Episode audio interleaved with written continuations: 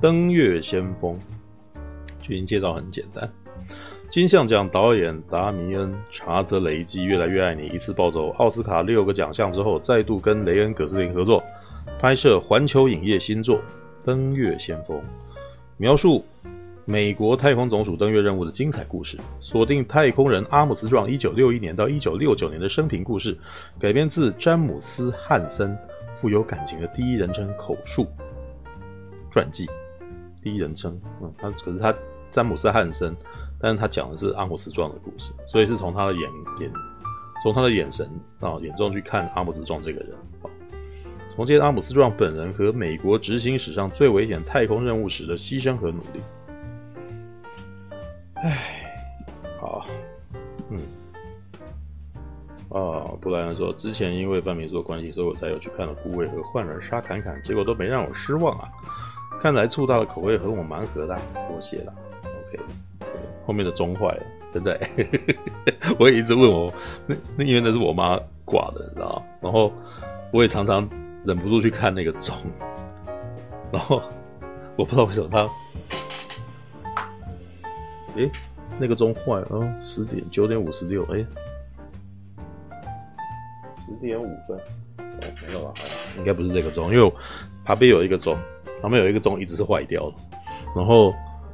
我小时候常看那个钟，然后我后来有一次大学回去的时候，就发现那个钟已经不会动了。可是我妈就不敢把它拿下来，然后我就一直在疑惑说为什么？为什么钟？为什么不把那个钟拿下来？然后我妈跟我说，那个钟是我的嫁妆，所以她她觉得那很重要，她就一直把它挂在那边，你知道吗？所以我们这个房间有三个钟，然后三个钟我看一下，只有两个会动，好吧？孤味是灵堂的戏太有感。我的网络是有线的还是手机网络？手机网络，因为我家现在的那个网络很慢，所以我没有办法用家里面的那个网络来跟大家做实况。对，然后好了，我是真心在考虑要不要把我老家的网络升级。对，所以那只好再忍忍了，对不起。对，啊，好，来。来讲一下《登月先锋》。其实会看这个真的很偶然，你知道？因为大概可能是因为陈佑那个时候看，他看的时候他讲了一堆，然后我后来就觉得说，哇，好像这就有点过去，就 pass 掉了。所以我后来也没有非常努力的想要去找他的电影来这部片来看。对，那老实说，我以我的个性跟我自己的喜好。我不应该这样子的，因为我喜欢看科幻片，我对于太空题材的东西一定是非常非常有兴趣。那不知道，那你知道为什么我从一开始就没那么对《登月先锋》这部片有兴趣？你知道吗？因为我知道阿姆斯壮是一个什么样子的人，因为之前我已经看了非常多跟阿波罗计划有关的影集啦、电影啊，然后纪录片啊。都有看，就是我印象最深刻的，其实不是那个。如果你们之在这之前，如果是登月的电影的话，那应该是阿波罗十三吧。但是，呃，阿波罗十三的演员主演汤姆汉克，他曾经在应该在诺曼底大空降之后，然后他再做制片，继续做监制，然后做了另外一部跟登月有关的影集，也是十集。对，但是那个在台呃台湾没有那么红，那部叫做《从地球到月球》，然后那个基本上他的音乐也那个，或者是他的那个制作人啊、制作单位跟那个拍摄的人，其实基本上也差不多跟诺曼底大空降是呃同一个同一个 team 啊，对，但是那个什么史蒂芬史皮博没有去，没有没有参与这样子，对，然后嗯。我就看了那支纪录片，然后那支，但是你知道看那个纪录片，就大概就是已经大概知道阿波罗的那个什么阿波罗计划的全貌。对，那基本上对于很多事情，就多多少少有个底。然后他们里面也都有提到那些太空人的故事，知道吗？对，那阿姆斯壮在那个影集里面其实就已经有被描述了，他是一个非常非常寡言的人，他是一个那种很不热情的人，对，他讲话就是那种很冷静，所以每次在那种旁边的人想要很，因为他们压力环境那个什么，他们的工作环境压力是大，然后可是有很多的那种太空人，他们本来的身份是。空军的那个飞行员，那大部分的空军飞行员都是那种比较那种走勇敢无畏无畏的路线，他们会，嗯，他们会很爱开玩笑。如果你们看过像那个什么《捍卫战士》嘛，你就大概知道空军战斗机的那个飞行员，事实上是那种比较勇者类别，他们可能会比较敢去冒险，然后比较不计后果，对，他们比较不会像。他们比较不会像那种那个什么海军的那种，呃，潜舰的那些那些那些士兵，潜舰的军官可能就会很一板一眼的，什么事情都要依照规定来，然后会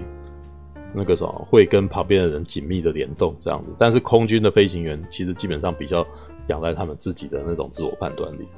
对，那因为非常多的太空人，他们一开始是从空军飞行员里面去选来的，所以有非常多的人，他们其实会比较牛仔牛仔脾气啊。对，但是很奇妙的是，你可那个阿姆斯壮，他不是这样子的人。对，那个时候我在看那个影集的时候，就有，有这个感觉，他他其实很很不一很不一般太空人。对，那好，这是前因，讲了老半天前因后果，就是。对，就是，嗯，就因为我有个底啊，对，然后陈佑又讲了很多，对，你知道，这这就是陈佑他的那个，你知道，我觉得可能这可能是陈佑他必须要开始去注意的地方。陈佑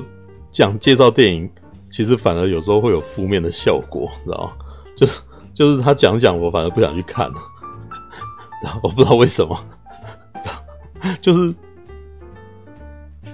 可能陈佑他比较文青嘛，所以他会有很多装饰剧去讲，讲一讲，我就觉得哇，这部片感觉起来非常的郁闷、很无聊，知道我就不想看了。然后他在讲这些东西的时候，可能又是亲，就是可能我在跟他做实况的时候，他是旁边有人在，他好像又不想要吵到别人，就跟我讲悄悄话，所以我就觉得好像有一个人在那边碎念，你知道，所以我。他通常很喜欢的电影，在那边小声的讲个没完的时候，到最后我就会变成说：“哦，那我以后再去看好吧。”就怎么办？就对，但是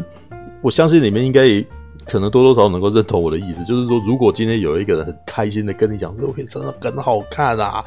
就是很有情绪啊，这样子，然后那。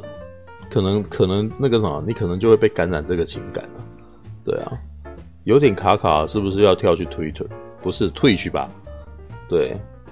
欢迎大家去退去哦。对，等一下啊、哦，我应该关掉一些东西。对，唉，sorry，没有，我觉得还有跟我的电脑，呃，只有八 G 的记忆体有点关系啊。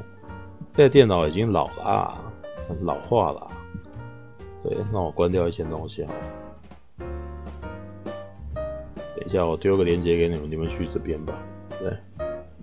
因为我等于是同时开了非常多的那个，我其实又又开了好几个网页。对，这个真的是平常我用双萤幕的那种坏习惯。对，就是我会开很多档案，对，开很多分页，对。八 G，对，第二周单人场，我刚刚讲哪里？对，嗯，因为因为我要一边看你们的留言，然后一边那个，然后你们讲卡的时候，我就呃，我我必须要，我话然后正讲到一半，我就可能必须要专注啊，sorry，对，好，嗯，然后讲你讲到哪？陈佑啊，就是一个人跟你很兴奋的讲这个东西，然后。如果他又很他本身语气没有抑扬顿挫的话，可能到最后你会觉得你会听不清楚他到底在说什么。对，好啦，不过这个嗯，这个有点牵涉到口语传播，天生的问题。对，哎呀，我都来了，我来来塞奶，捏捏捏捏，嗯，说到祐祐老师文青风格，但是我一直都觉得说那个什么做实呃，不是只是做实况啦，应该是说做传传播啊，应该做传播最重要的其实是。你要让大部分人能够简简单明了的能够理解讯息，这是我觉得最重要的事情。那在这之后，然后才才是调整你的洗练，就是调整你的有文字优美度啊，或者你的讯息的优美度这样子，或者是你画面的优美度。在这之前，你可能是呃讯息要传达最清楚是非常非常的重要。对，那可能我觉得跟很有。跟悠悠老师他本身醉心于中文，中文研究有关系。因为我遇到很多的那个影评人啊，写东西其实本身他们是念文学的，那念文学他们就可能会很想要把自己的文文字装饰得很很华丽，对。但是我自己可能不是学文学的，所以我自己可能就会比较用习惯，比较用比较土的话，把讯息传达出去。所以像今天稍早，我在那个脸书上面就有跟人家稍微起一点争执。对，我讲那个安雅泰勒乔伊，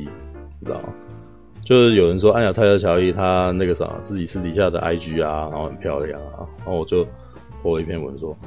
安雅泰勒乔伊就是那种长，就是那种时装行路里面那种长得很奇怪的女人，你知道吗？对，然后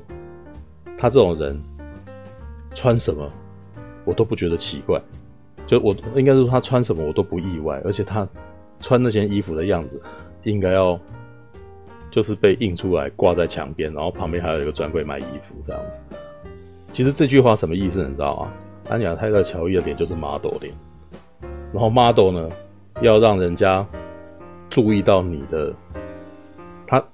就是为了要凸显衣服的漂亮，所以他长得其实多半都非常特别。安雅泰安雅泰勒乔伊就是那种 model 脸，对，然后 model 多半，其实这是台湾跟台湾不一样，就是欧美的 model 多半都长得非常奇怪，都是他们都长得很特别啊，就是五官轮廓非常的突出，对，那所以我之前有提到过，像刘玉玲那样子的人在美国会红，但是他在台湾一定不会红，但呃华人或者是华人界啊，可能不止华人哦，日本啊、韩国啊、中国啊。都有类似的问题，就是，哎、不要挡，不要挡，不要挡，不要挡，走开，走开，真是，就是踩键盘，对，就是东方对于美的定义不是这样子的，东方呢是你必须要长相甜美，知道，而且你不能够长得太不一样，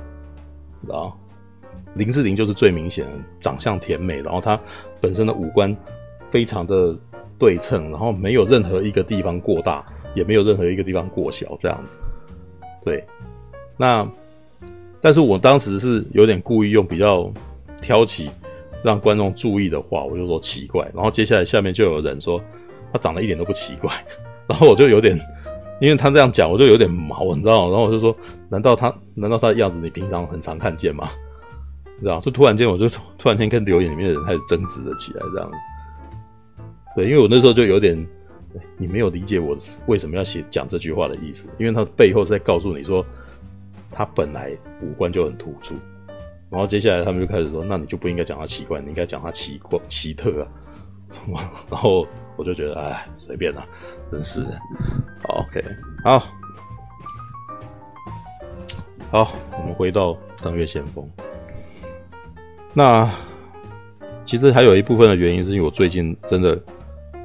几乎没看电影，然后 Netflix 那时候跳出来，我想说，哎、他上 Netflix 了，那我，来看一下哈。对，因为说老实话，我等下可能会再讲下一部，就是我这个礼拜一直在看的，就是《霹雳狂刀》。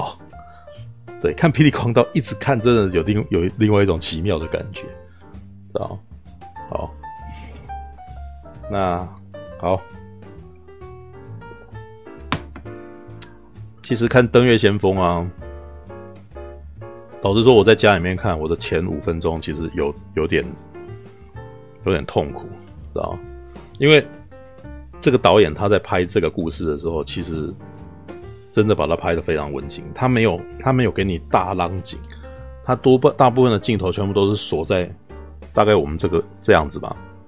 就大概是这样子，然后有的时候会到这边来，对，为什么呢？其实我看一看，大概知道他镜头语言为什么要这样，因为他想要让你了解尼尔·阿姆斯壮他的内心世界，所以多半都把镜头锁在他的那种眼睛旁边啊，然后让他眼睛来演戏啊，然后镜头可能一直晃，一直晃，一直晃，你知道？然后接下来的那个音效可能会有很多他的喘气啊，跟那个整个舱室在那边摇动的那种、那种、那种音效，然后音乐。偶尔才出来，知道？就怎么说呢？他在电影院看的话，它绝对是一个非常不舒适的体验。但是导演就是故意要让你感受到这个不舒适，他就是让你要让你知道说，当太空人有多痛苦啊！他一开始还不是当太空人，他一开始在当的时候是一个那个他在喷射机里面，然后试着那个什么，想要突破那个音速。然后那个前面的故事，他突破到音速，然后上到层层圈以后，突然间下不来，你知道？他差一点就要进到太空里面去。对，然后呢，那一段戏我觉得蛮厉害，因为他其实是先从恐，就是那种压力、承担压力、痛苦，然后突然间到达那个高度的时候，突然间进入无虚无当中，然后那个虚无当中，然后那个导演又让观众感觉到说，哇，刚刚的纷乱，然后突然间就一下子什么都没有，就。好像很平静，然后前面的画面很美，这样子，所以你也可以感觉到阿姆斯壮其实那那一瞬间，其实也心中觉得哦，好像还不错，就是我好像还想要在这个地方再待久一点。可是过了没多久，他又开始害怕，因为当人家要叫他下去的时候，他发现他下不去，于是他又有一种我是不是会永远被停在这个地方的恐慌跟寂寞，然后他就开始很害怕，想尽办法想要回去这样子。前面的那五分钟的戏基本上就已经讲了后面整部电影他要讲的东西。对，那后面接下来就还是有那个啥，他下去的故事嘛。他战斗机被那个测试喷射机掉掉下去以后，然后其实上面的人其实不太谅解他，就认为说他为什么没有按照他的那个什么，没有按照 schedule 来啊什么的。然后旁边人也会可能会帮他说话，说哎、他那个什么差点回不来，他努力回来了什么之类。但是你知道。上级总是会不合理的要求是磨练，你知道吗？然后合理的要求是训练的这种逻辑。对，那接下来你回去就会看到阿姆斯壮，他除了要处理他的日常生活之外，他还有很多他的私底下的生活要去处理，就是他家里面的事情这样子。像电影里面其实讲比较多的就是他的女儿过世，要回去他在呃。非那个测试的那个什么的任务之外，回去还要面对他家里面得了那个什么恶性肿瘤的女儿，还很小，然后就就不治了，然后就过世了这样子。然后里面有一段是尼尔·阿姆斯壮，就诶、就是我们这个演员嘛，对，那个什么，呃、雷恩·高斯林，我熊熊忘记他名字，好像好在上面有写他名字，对，雷恩·高斯林在。电影里面唯一一次，唯一一次那个什么不能承受，然后哭出来。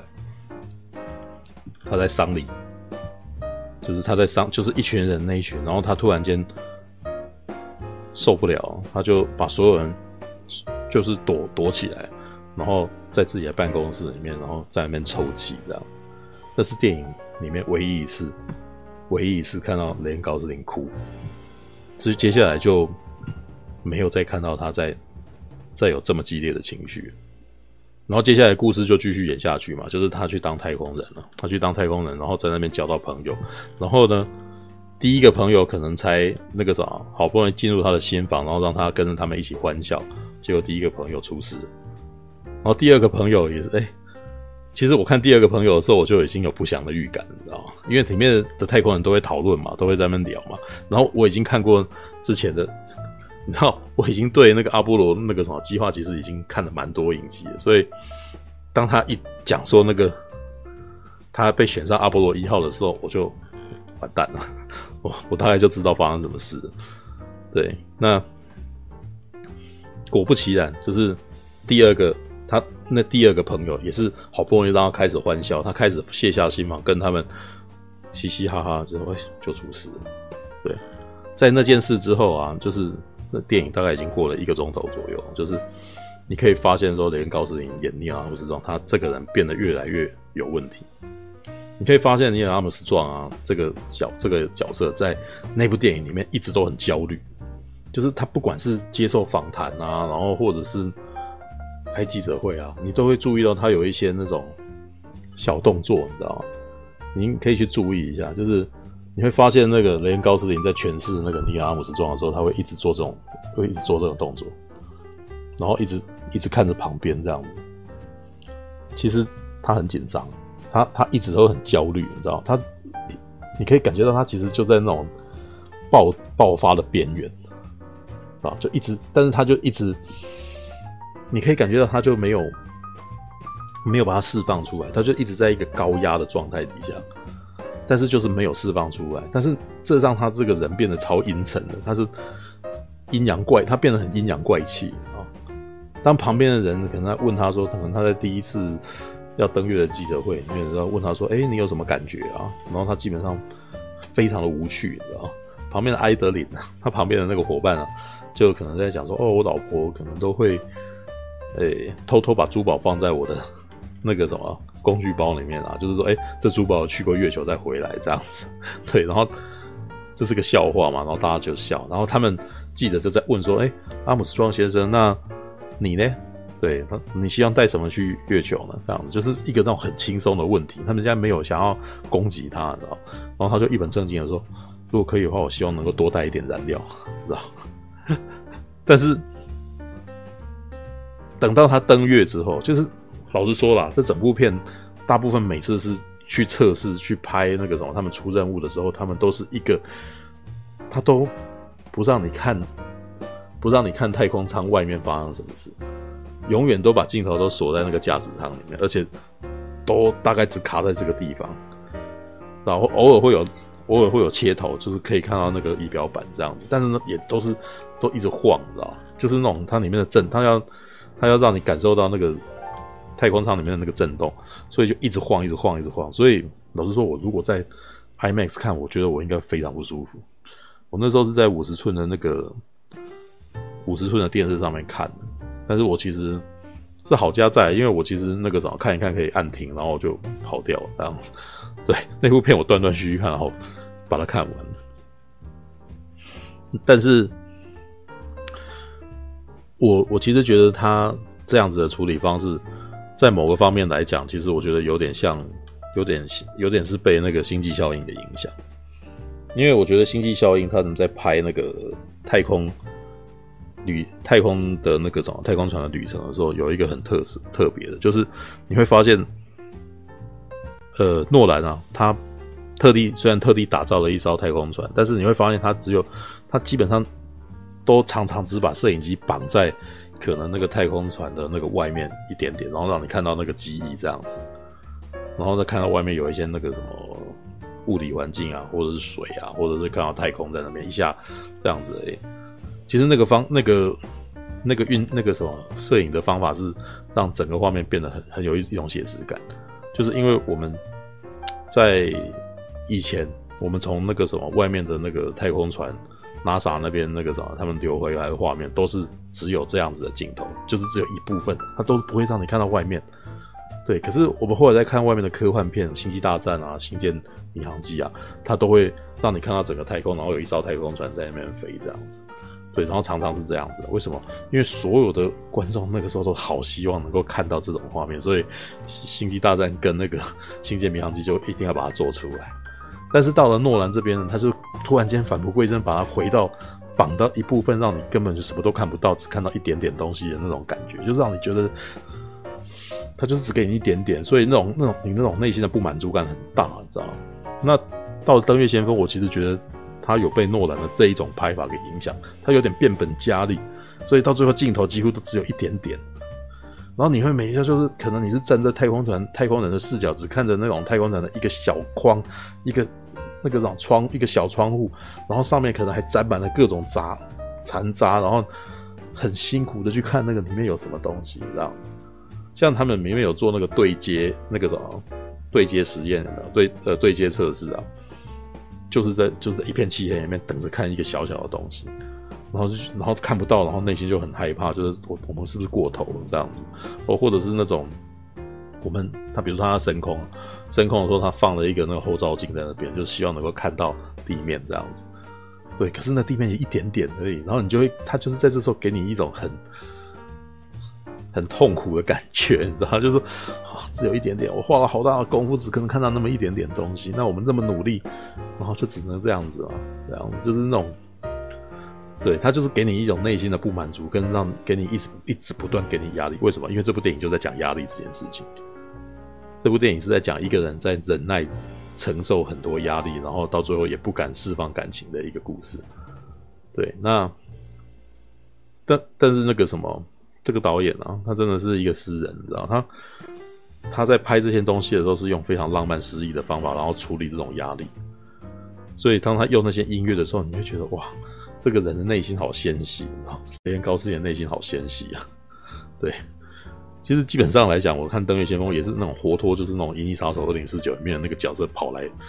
跑到一九六零年的美国的那种感觉，知道？基本上他连高斯你都一直在演同一个角色，他他的那个角色个性就是那种忧郁，你知道？然后悲伤、忧郁，然后不愿意把事情说出来，但是呢，他的眼神就是很深情，他就是你你会忍不住的。同情这一个人，你会觉得这个人好可怜，但是他就是不也不会，他也不不会跟你讲，他也不会对你掏心挖肺的，对，或者他有时候会撒娇啦，他有时候会撒娇，然后对你做一件事情，但是他还是那个忧郁的他，就是他没有永远没有办法释怀，所以你会每次看到他的时候，觉得这个人真可怜，你知道吗？对，雷恩高斯林的角色特性就是这样子，忧郁的男人，对，可怜虫，你知道，一个高大的可怜虫。对他，哎、欸，他有一百八十公分哎，可是他的那个脸就是看起来就是这种做物主的，你知道？好，这也是为什么那个什么雷利斯考特啊，跟那个那个导演《已经杀手二零四九》的导演，他他说他那个时候要写那个剧本，你知道？写剧本选角，然后就直接跟雷利斯考特说：“我要找雷恩高斯林来演，你觉得怎么样？”然后雷利斯考特。想一想说，哦，我知道你什么意思，是吧？就是那个那个人的角色特性太明显了，就是两个导演不用特别的去沟通，就只是说我要找这个人来演，他他就知道他想要干什么，是吧？好，好像错过了拍船内外的奇巧银技，奇淫巧技啊，奇巧银技，对，好，那我觉得最诗意、最浪漫的就是他那个什么。尼尔阿姆斯壮他登月，他登月那一段，其实他等于是花了非常大的部分，就是在讲说哦，他呃终于降落，然后踩到了那个踩到了这个月球的地面上面。那剧本其实把它写的非常的唯美，你知道吗？为什么他要去月球？他一开始其实跟 NASA 讲的说，他觉得那个什么有些地方是。我们得去看一看，对，那那句话没有讲得很很清楚啊，但是到了他登月的时候，我大概看懂什么意思。那跟他，他其实一直在追寻他当时在那个喷射机里面所看到的那个片刻的宁静。当他到了平流层的时候，然后一下子要到太空的时候，突然间那些，你可以把那些他在那个。喷射机里面所遇到的那些震动啊，然后晃动音效啊，你可以把它当成就是他日常生活所遭遇的那些压力，知道他他很痛苦，他觉得这些日常生活的事情弄得他实在太痛苦，所以当他在一阵工作当中呢，这就是在这些奋斗当中，突然间到达了平流层的时候，他好像获得了一点平静，但这个平静也不会很久，为什么？因为他平静了一阵子以后，他开始害怕自己孤独，所以他想尽办法又再要再回到那个充满震动的那个世界里面，充满震动跟压力的世界里头。这整部片就是这个意思哎。他登月也是，他他为什么想要登月？当他登月的时候，那你们注意到他们舱门打开以后，突然间都什么都没有，没有音乐，没有任何音效。那个是他想要追寻的平静这件事情，知道吗？他踩下来了，但是呢，他为什么要平静？其实我觉得他那电影里面还有一个双重，就是他一直没有里面，如果是个本命题的话，如果是主要命题的话，其实是在说他其实打从他的女儿过世之后，他就一直停留在那个悲伤里面。他就一直，他一直沉浸，他一直没有走出来，你知道？他一直都没有办法放下这件事情。然后当然中间后面还有其他的另外两个朋友也一一的过世，就是他每次有人过世，他就越伤心越痛苦。但是最主要的那个痛苦与伤心就是他女儿。所以你会看到里面有一个那个有一个道具，你知道？就是他女儿过世的时候，他把那个他手上的那个手环丢下来，然后把它放在抽屉里面。那等到他登月的时候，那个手环就出现了。对，就是他到了坑边，陨石坑旁边，这安静的陨石坑旁边，然后看了一看，然后就把女儿的手环丢下去，你知道吗？你知道丢下去这句话，这个画面其实是很好解释的。你知道，一般人都很好懂，那叫做叫做放下了。你知道，就真的是字面上的意思，放下了。对，就是你要这些都过去了，你知道。你你就你就把它放下吧，那接下来可以继续面对你的生活，是这样子的。对，那可是这个故事就这样结束了吗？如果它就这样结束了，那这部片就有出口嘛，对不对？但是它《登月先锋》没出口，你知道吗？它就是它也有点跟二零四九一样，就是那种让你一直沉浸在那个忧郁跟自怜感伤的那种情感里面。那电影最后是怎么弄的？电影最后其实我觉得他那个处理方式有点像，有点像教父，就是他最后给你一个悬念。什么悬念呢？就是，呃，他的太太来找他，然后那个人家跟他讲说他还在隔离，对，然后在隔离的时候进去的时候，他就是一一一一块那个玻璃嘛，然后两个人就是他回过头来，然后看着他这样子，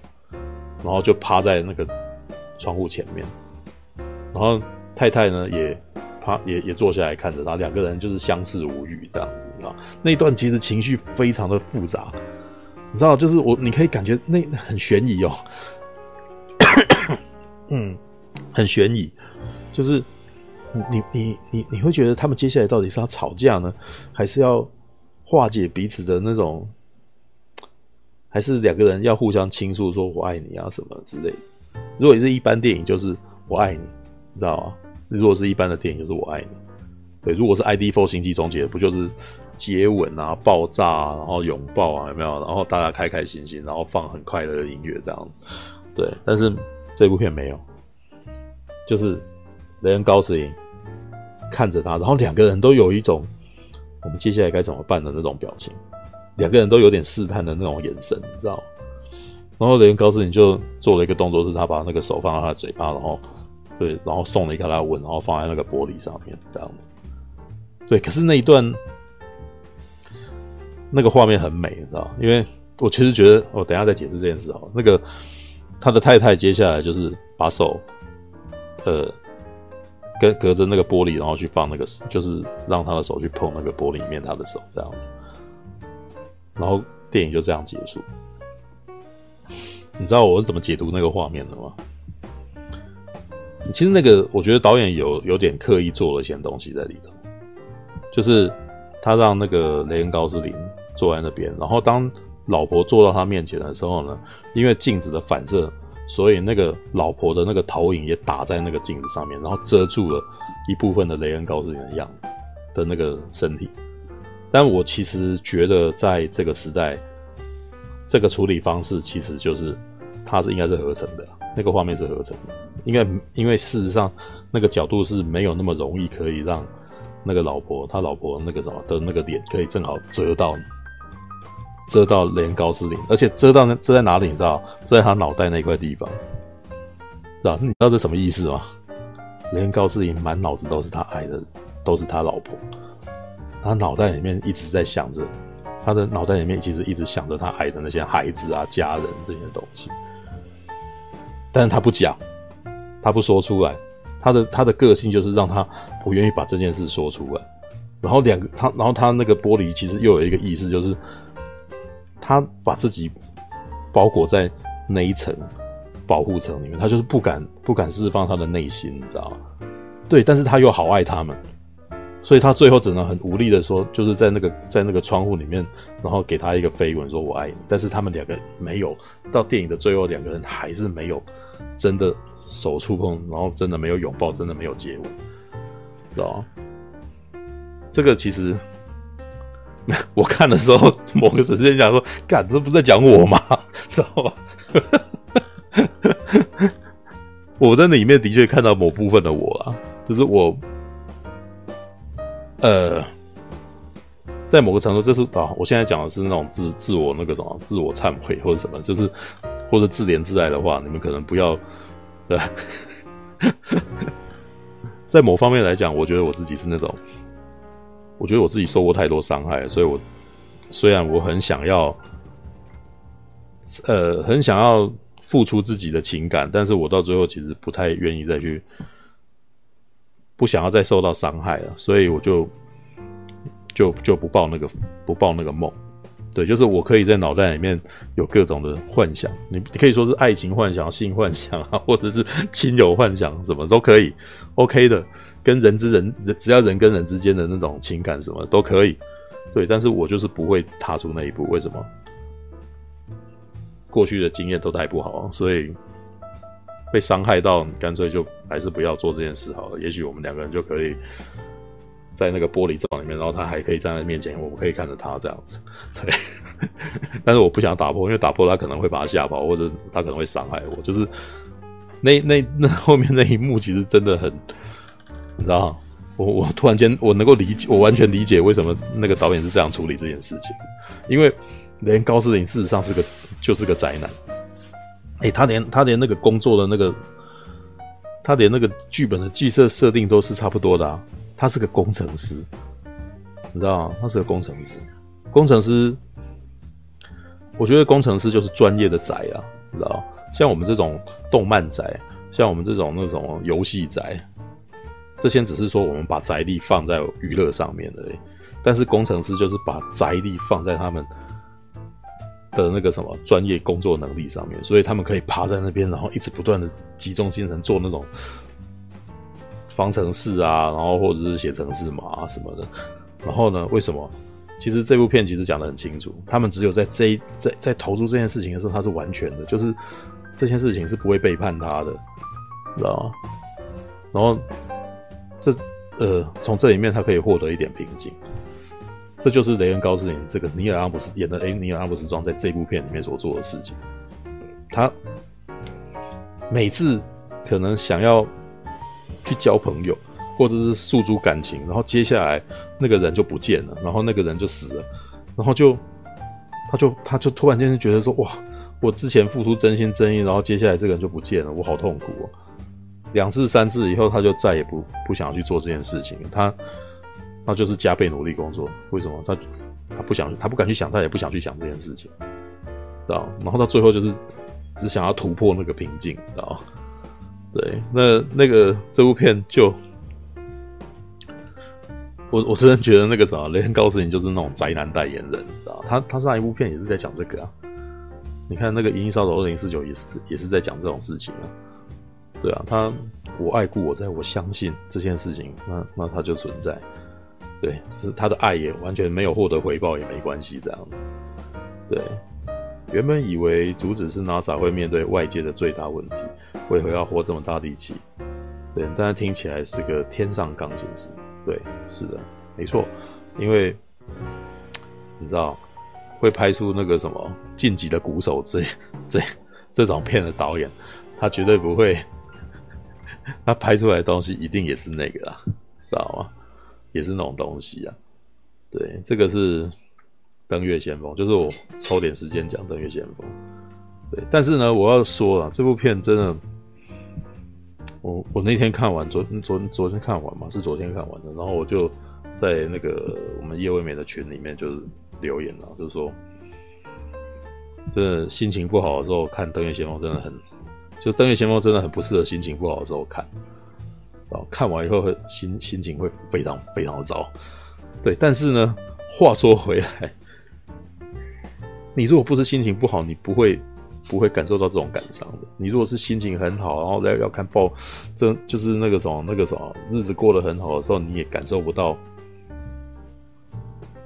你你也感不感受不到那种忧郁了，你知道吗？你要你你真的可能是你当下就真的心情很差，然后也都很忧郁的时候看这个时候特有共鸣。可是那这很自虐，就是看完又更苦，看完又更伤心，就是很自你会陷入一种自怜自哀的情绪里面，所以。你要说它是好片嘛，就是这也蛮不健康的，你知道吗？又来了，那不甘寂寞，就是每次都弄一弄就就过来找我，然后然后我弄你摸你一下，然后你又跑掉。嗯，喂，喂，艺术家的执着不需要迎合大众，但是我我觉得。这两三年应该那个什么，还是蛮会蛮多这种电影的，对，因为我们的好莱坞嘛的那个什么，就跟金马他们总是会有文青电影一样，好莱坞也是有文青电影，对，那这些文青电影其实你知道，呃，《登月先锋》事实上是那种好莱坞等级的文青片。他们用了很大的功夫，然后很大的那个什么预算，然后去做出一部类型的片，对。但是话说回来，我其实觉得那个啥科技的进步啊，就是影视技术的进步，事实上他们到最后的那颗镜头，那颗镜头，我虽然要说，如果我呃，它的构图你知道，虽然我每次对它的构图非常赞叹，但它本来的意，它本来最主要的。原理是什么？你知道？其实就是雷恩高斯林坐在那边，然后脑袋里面画一个泡泡，然后里面有他太有他太太，然后他太太就在前面，知道？他其实很漫画，知道？知道？如果是一九六零年代，就是那种那种那个什么 key 啊，然后跟那个呃去背特效还。还非常的不，还非常的那个什么稀少的时候，做这个东西一定会变成那个样子，你知道吗？但是现在很有趣哦，现在是因为技术太进步，它反而要把它做得很朴拙，让它让它弄得好像是自然而然的放在那个地方，然后其实好像是因为那个地方的反光，然后那个什么导致他的太太的眼正好压在那上面，啊？但是事实上，他跟那个脑袋挖一个洞，然后里面有他太太的照片。这那个什么，一个一一团那个什么，脑袋有一个雾这样子是，是同一个原理的，啊？对，就是他所要带给你的目标跟构图，事实上是极其简单的。对，所以没其实没有那么困难啊。其实文青文青在领略的东西没有那么高大上，没有那么形而上，也没有那么难懂。其实它很好懂，对，只是通常写文案的人或者做行销的人。会故意把它讲的好像很厉害啊，对，但是这不是我的那个，这这不是我会做的事情，我就会直接告诉你，就是我看我看的东西，就是他们就是很直接，而且那是美国人拍的电影，美国人的文，美国人文青，他讲事情其实也是很直啊。如果是法国人啊，或者是德国人，那可能就不是这样子啊，他可能会讲的更更隐晦。但是那是一部美国好莱坞电影，美国好莱坞文青他拍的电影其实也很直啊，直到你都可以直接看完，你说哦，他就是把它放下了，哦，他就是脑袋里面有他，知道吗？很明显，知道？好，感谢您的收看，喜欢的话欢迎订阅频道哦。Island